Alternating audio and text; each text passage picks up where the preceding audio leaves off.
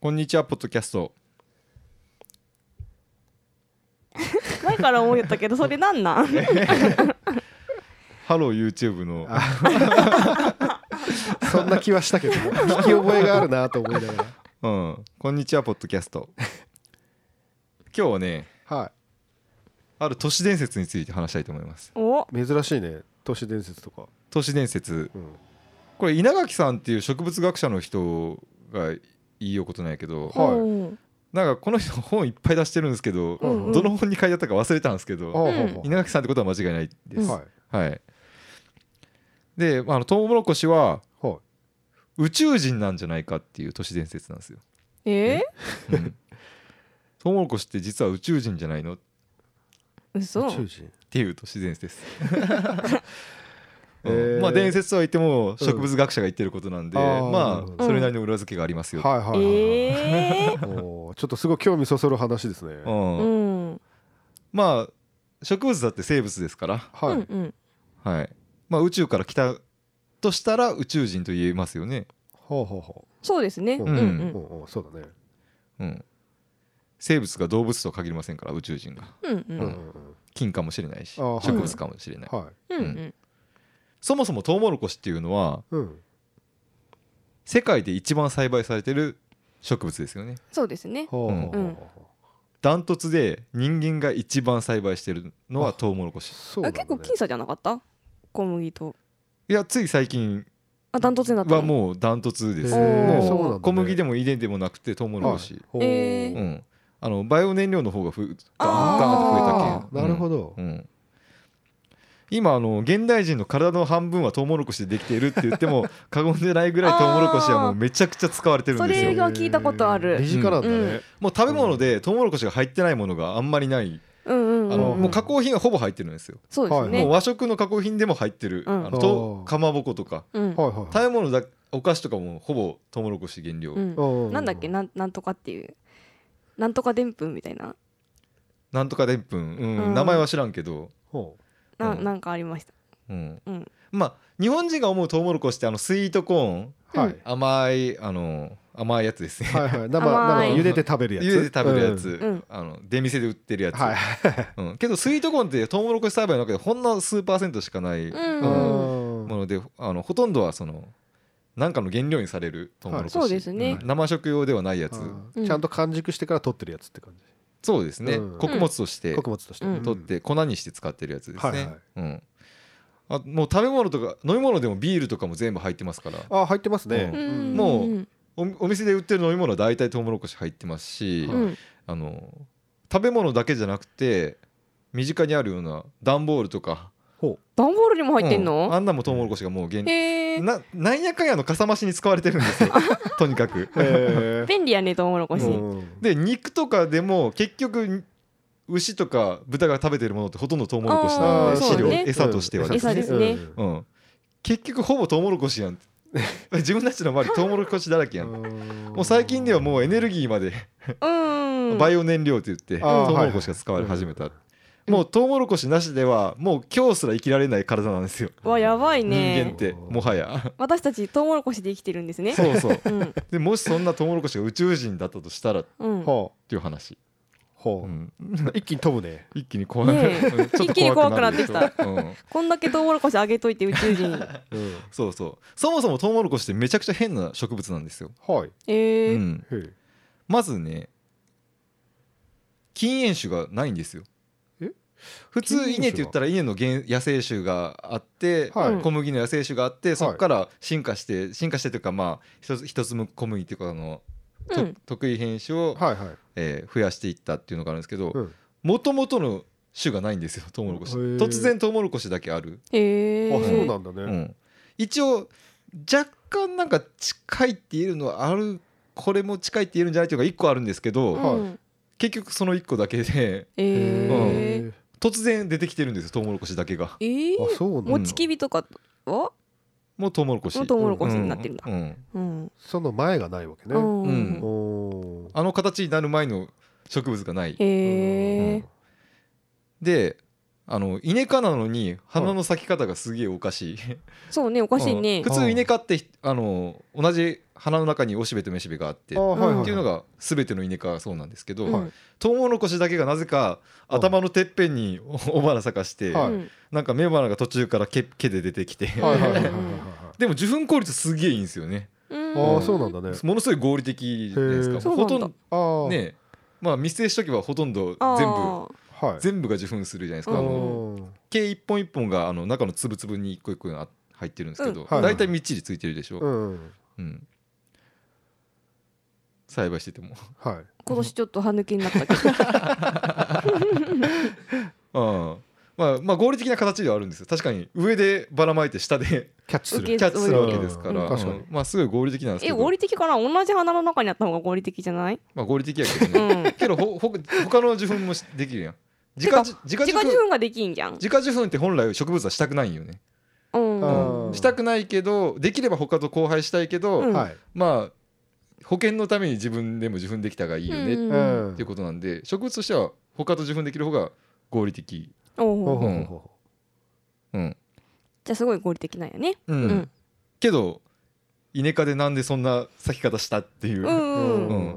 そんだけ特殊ならもっと他の近衛種それそれに近づいていった他の品種はないんかってうん言ったら一個もないんですよ、ないんだへねーそれはなんか突発的に突発的にこれだけあるおうん怪しいって で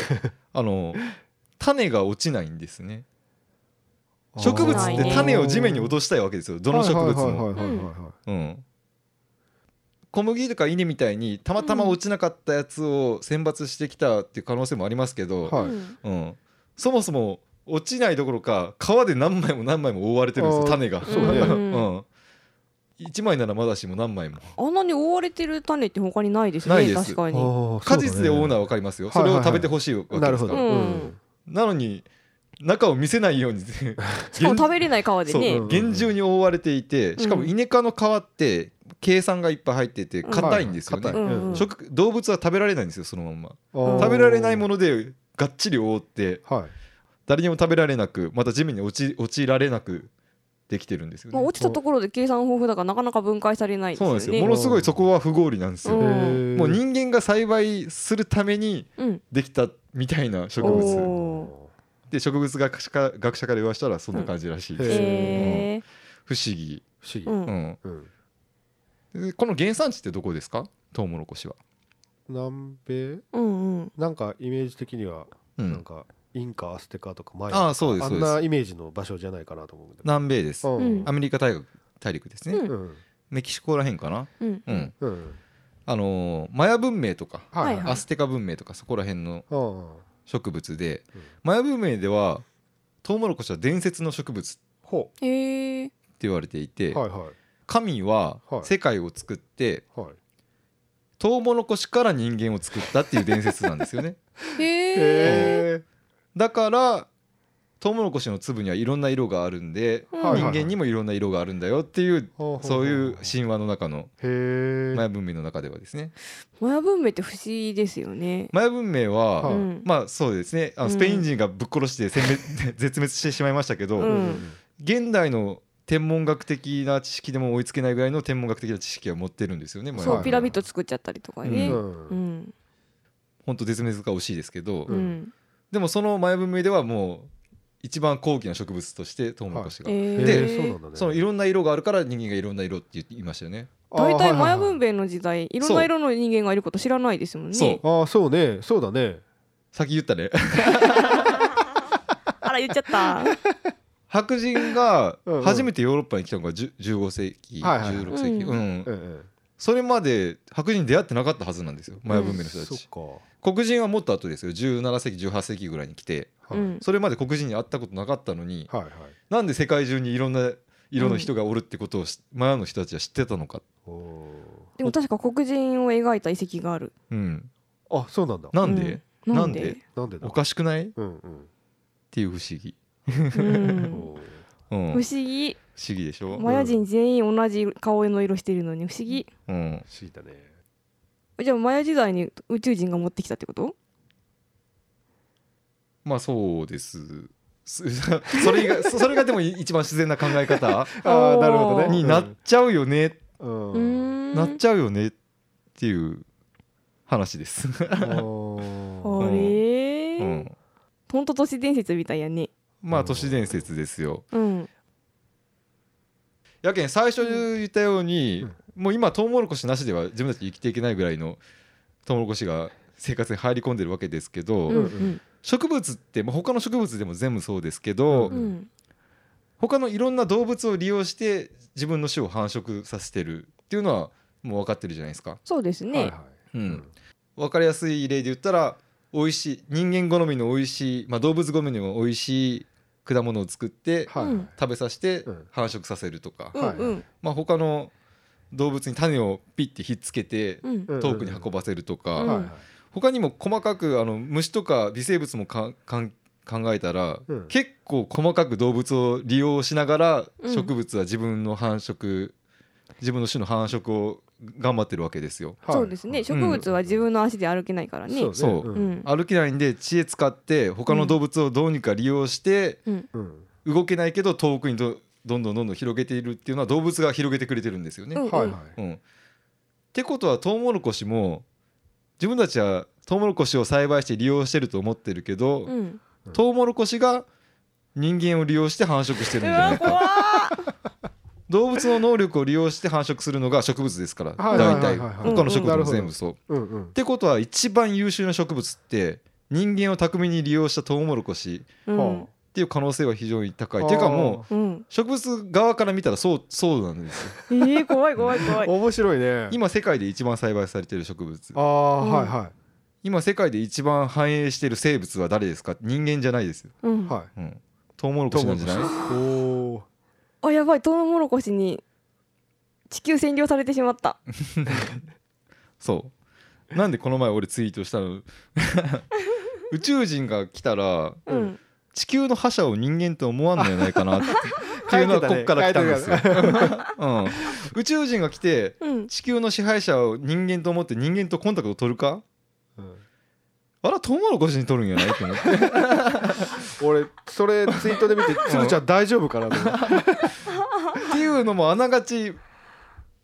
間違いではないそうだね そうねそういう視点で見たらうねんそうかもしれないこの世界で一番繁栄しているのはトウモロコシだって思うねうんうんうん数だけで言っても人間よりだいぶ多いですけどトウモロコシの方があー多いですけど、う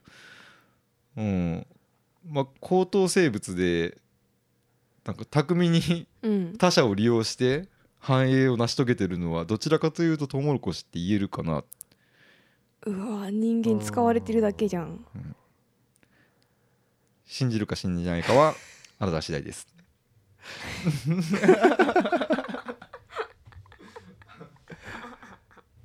じゃん。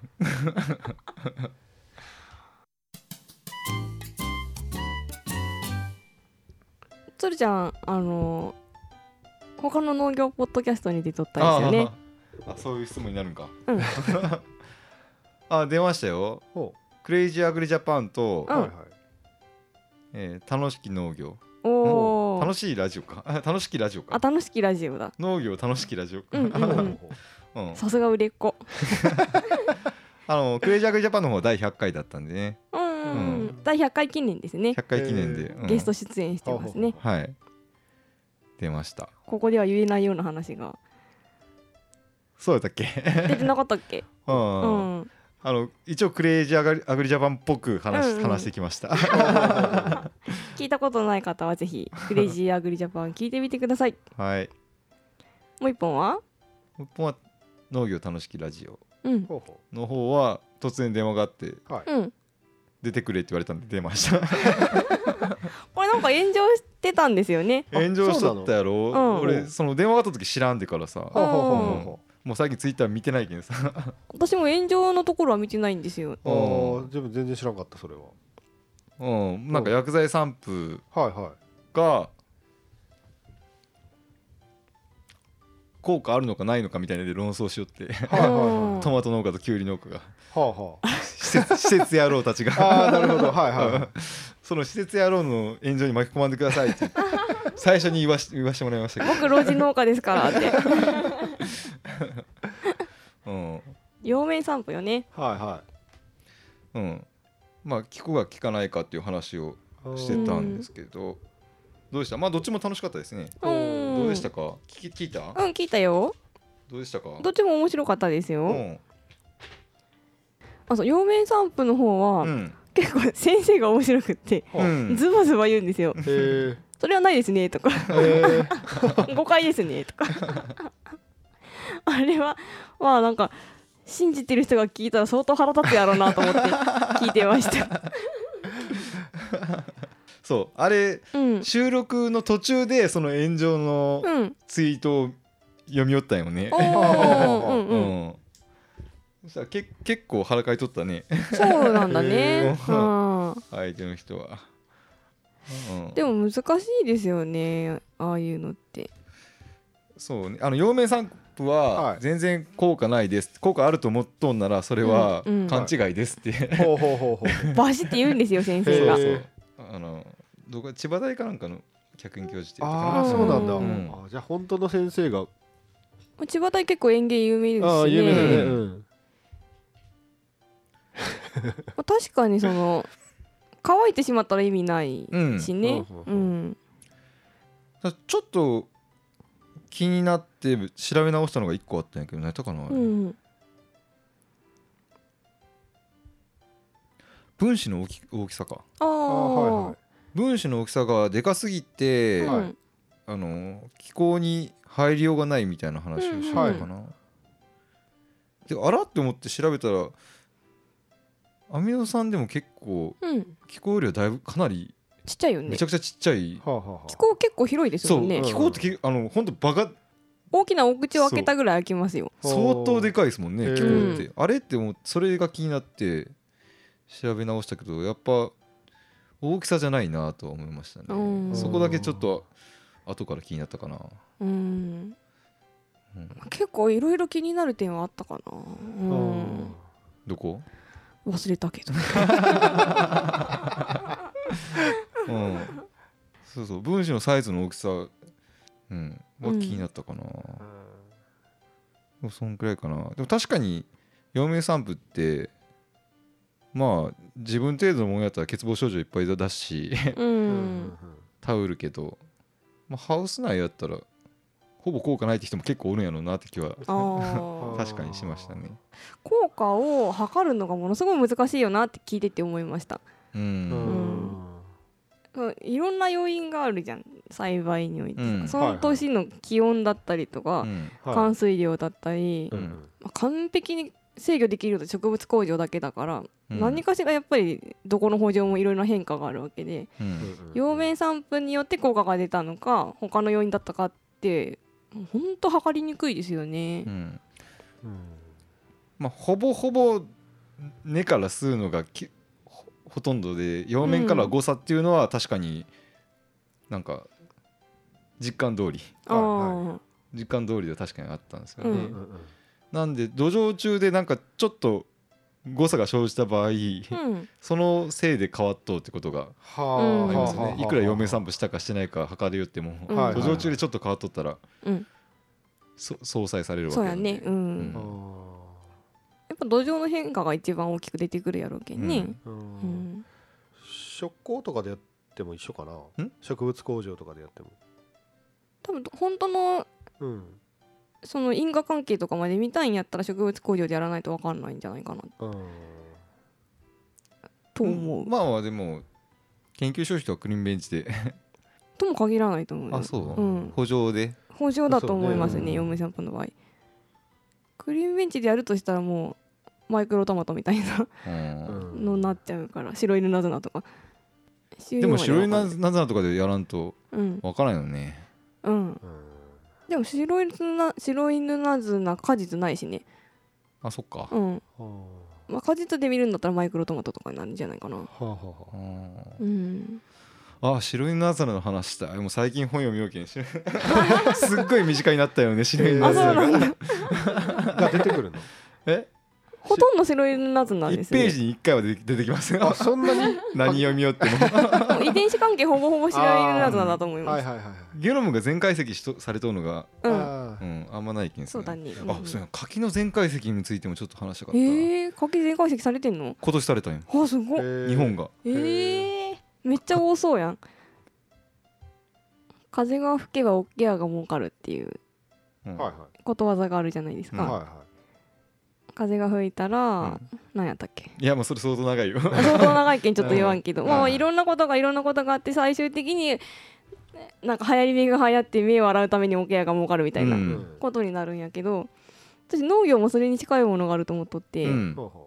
やっけん例えば陽明散歩をした結果うんトマトが甘くなりましたっうんてなったとしてはうんその間に多分すんごいいっぱいいろんなことがあるんですよね。うんうはいはいはでもしかしたらスタートは陽明散歩じゃなかったかもしれないんだよねう。んうんい。あーそ、の風が吹いたところ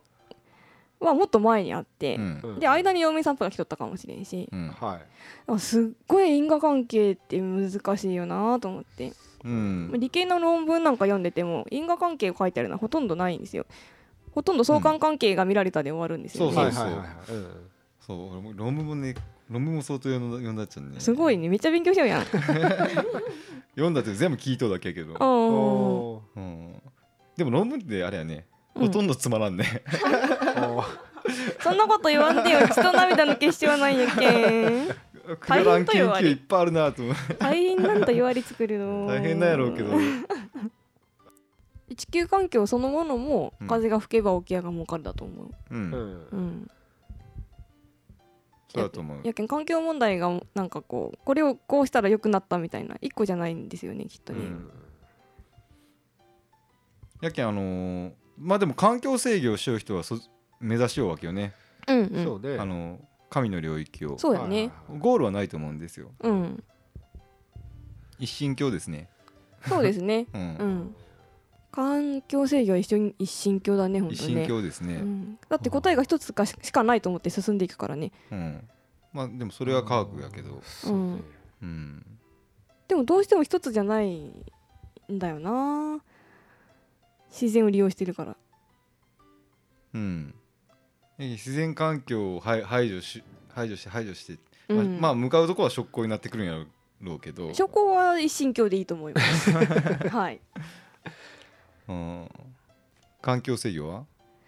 関係環境制御は一神教になりきれない。なりきれない、うん。排除できない。うん、そそうね。んなこと言い出したらロジアンと思いますね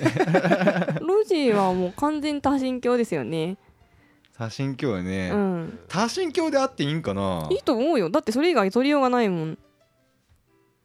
諦めるっていうのもあるよ、あるね。ううんん。うんいや多神教でいろんなものをしんいろんなものをそれぞれ信仰しとはいうんはいはい。状態というか、うん。うんロジーの場合はでもやっぱどうしても土壌の干渉作用がすごいと思う。そうねまあ土壌の干渉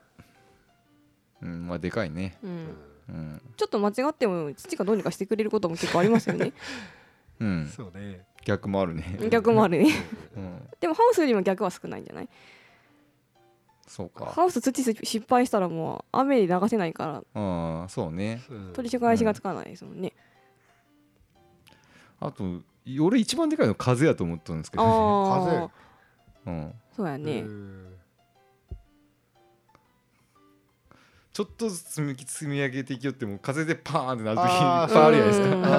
ーなるほど。うんうんうんうんあと虫も病気も風で飛んでくるしな。そうそうそうね全部風なんですよ うあん。ーやたら蒸無駄に蒸散させられるしうん風のせいでそうやね。風がうんなうんかったらこんなに蒸散せんは、あうーん、なんか風を打ち消すみたいなやつあるじゃん。うん、あ扇風機みたいなのが逆回転したりとかして、あれを補助につけたらいいんかな。そそうでしたこれら。ハウスなくていいけん風を消せんかなっていうのはあうんるねずっと、あそれ面白いかも。うん、でも風通しが悪くなると病気になるよね。まあそうね、まあ、ハウスと同じのもんやねそうやね。。ね風がないい日はうん。開けとける、あ、そうかそうか。う雨も大概やと思うけど ん。大概やね、ー。うん自然環境が大概全部大概ね。うん、でも雨って結構助かる助かるけどうん面もある困ることもいっぱいあるよね。なることの方が多いそうね。うん。そうやね。貨物よりは貨よりね。枝豆しようときは路地の方がいいやろうん。毎日ハウスに水やりするよりは 全然。何の話何のだよ話だった。じゃん